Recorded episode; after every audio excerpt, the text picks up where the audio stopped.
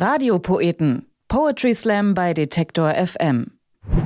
Hallo zu einer neuen Folge von Radiopoeten. Ich bin Amelie Baerbutt und nach Philipp Scharrenberg ist in dieser Episode wieder eine Frau dran. Und das ist Lara Stoll. Sie kommt aus der Schweiz, gerade wohnt sie in Zürich. Dort hat sie an der Zürcher Hochschule der Künste Film studiert und macht mit ihrem Kollektiv Bild mit Ton auch jetzt noch Filme. Das ist allerdings etwas schwer zu verstehen, muss ich zugeben, wenn man kein Schweizerdeutsch spricht. Aber kein Problem, denn sie macht auch Musik und die versteht man ja eh. Und klar, Poetry Slam Slam sogar auf Hochdeutsch, zumindest für uns bei Radiopoeten. Als Poetry Slammerin ist Lara Stoll schon seit elf Jahren unterwegs. Sie war sowohl Schweizer Meisterin als auch schon Europameisterin. Und dieses Jahr hat sie den Deutschen Kleinkunstpreis, einen Förderpreis der Stadt Mainz, gewonnen. Die nennen ihren Slam Poetry Punk und das passt auf jeden Fall ganz gut. Sie kann nämlich auch mal wütend werden. Und das hört sich so an. Hier ist Lara Stoll mit ihrem Nicht-Schlafprotokoll. 3.15 Uhr. Seit vier Stunden liege ich wach im Bett und übe schlafen und werde nicht besser darin. Manchmal kann das anstrengendste des Tages das Einschlafen sein. Vier Stunden. Was hätte man nicht alles in vier Stunden machen können? Ein Ei legen zum Beispiel, vorausgesetzt man ist ein Huhn. Wenn nicht, dann kann man 80 3 Minuten Eier kochen oder 40 6 Minuten Eier oder mit dem Fahrrad von Berlin nach Potsdam fahren und Alexander Gauland in die Eier treten oder man könnte auch einfach vier Stunden schlafen, wenn man vier Stunden zur Verfügung hat, die zusätzlich auch noch zum Schlafen gedacht sind. Um genau 1.05 Uhr ist mein Partner Cyril zu mir ins Bett dazugestoßen. Während ich im Bett lag, hat er sich im Wohnzimmer exakt eineinhalb Stunden lang noch irgendwelche Videos reingezogen, die sicher spaßig und unterhaltsam und sehr schlau waren. Cyril kam, sah und schlief. Das hört man, ob jemand schläft. Ein beruhigendes, tiefenentspanntes, rasselndes Schnaufen, mit welchem er mich geradezu verhöhnte.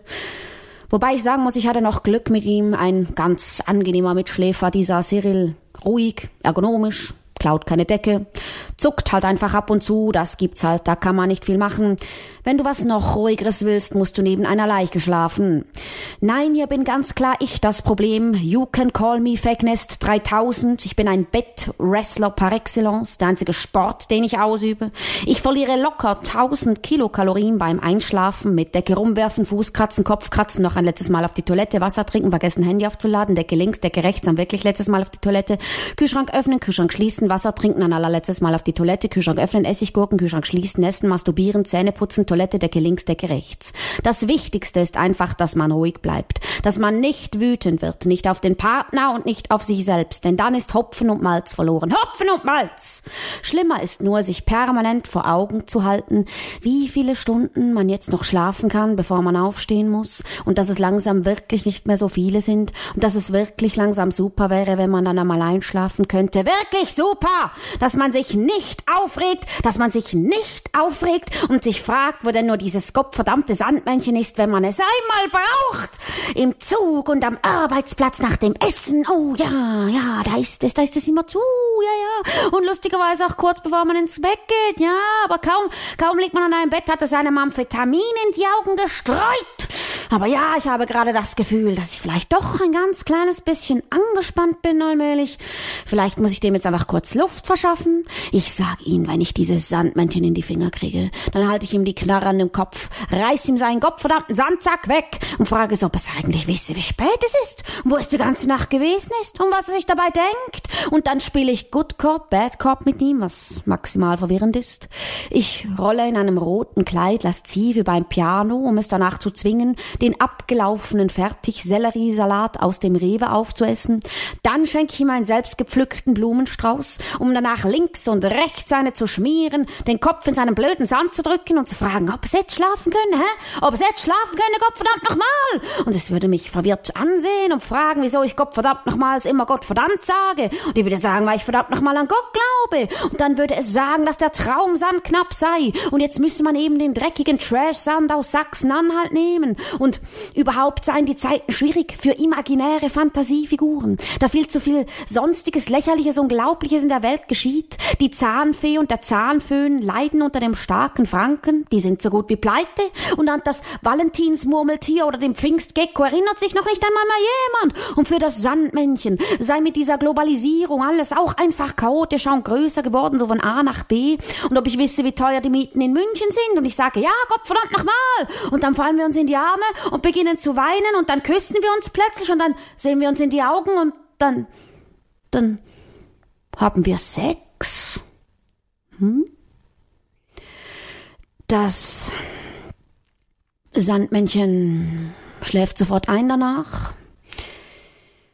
Und ich hole mir eine Essiggurke und setze mich wieder vor den Computer und tue das Einzige, was mir jetzt noch helfen kann. Ich tue es ungern, sehr ungern. Ich gehe auf die Webseite der SPD und lade mir das Parteiprogramm herunter. Mit halb gekauter Gurke schlafe ich ein, ohne dass ich es über das Inhaltsverzeichnis geschafft hätte. Nicht Schlafprotokoll. Ein Poetry Slam von der Schweizerin Lara Stoll.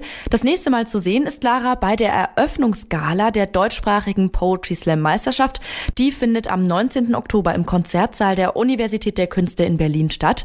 Ihre Projekte, die kann man am besten über ihre Facebook-Seite verfolgen unter @larastoll2 oder ihr guckt einfach mal auf ihre Website larastoll.ch.